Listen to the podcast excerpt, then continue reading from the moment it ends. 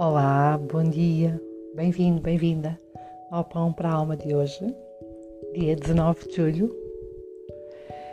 E a mensagem é esta: Vivo num mundo de amor e aceitação. Temos tanto amor neste mundo e tanto amor nos nossos corações, mas às vezes esquecemos-nos. Às vezes pensamos que não existe o suficiente ou acreditamos que a quantidade é limitada. Por isso, guardamos aquilo que temos e ficamos cheios de medo de o perder. Temos pavor de o deixar sair. Mas aqueles que querem aprender verdadeiramente percebem que quanto mais deixarem o amor fluir através de si, mais amor descobrirão no seu interior e muito mais receberão não tem fim e não tem tempo. Realmente não existe força curativa mais poderosa do que o amor. Sem o amor, não poderíamos sobreviver. Se não dermos amor e afeto aos bebés pequeninos, eles enfraquecem e morrem. Muitos de nós acreditam que é possível sobreviver sem amor, mas isso não é verdade. O amor por nós próprios é o poder que nos cura. Pratique isso o mais possível.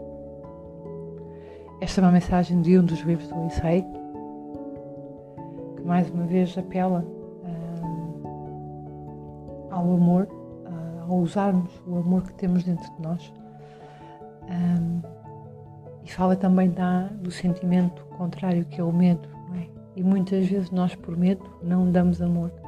E, portanto, entramos aqui num ciclo vicioso. Não, damos amor, provavelmente vamos receber pouco amor. Não damos amor, vamos receber pouco amor. Temos medo de dar amor, temos medo de estar a dar mais que às vezes que a outra pessoa, por exemplo. Esse é um sentimento do ego. Eu estou a dar, estou a dar mais. Mas claro que o equilíbrio também é necessário, não é? E portanto, Daí no final esta mensagem falar o amor por nós próprios. Amarmos-nos sempre em primeiro lugar.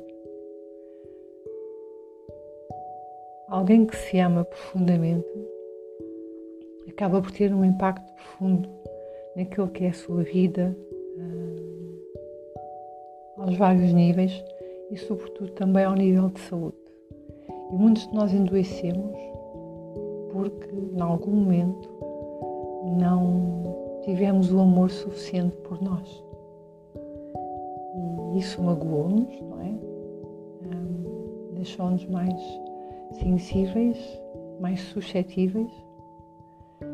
E ao acontecer isso, o nosso corpo vai adoecendo e vai-se começando depois a manifestar também de forma física ao longo do tempo.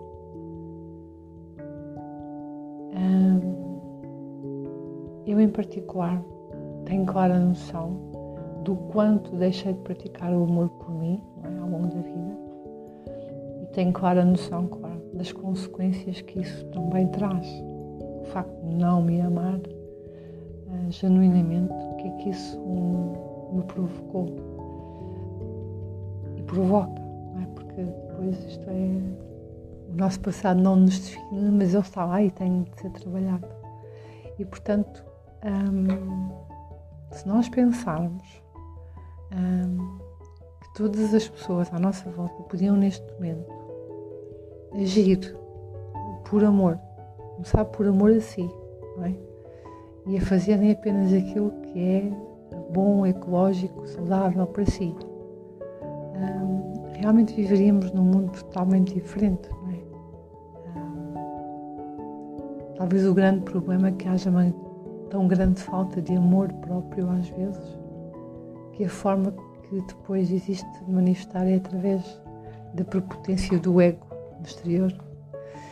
E portanto, um, o amor por nós é sem dúvida o grande motor para que possamos ter uma vida um, mais saudável, mais equilibrada, mais próspera, abundante em todos os sentidos.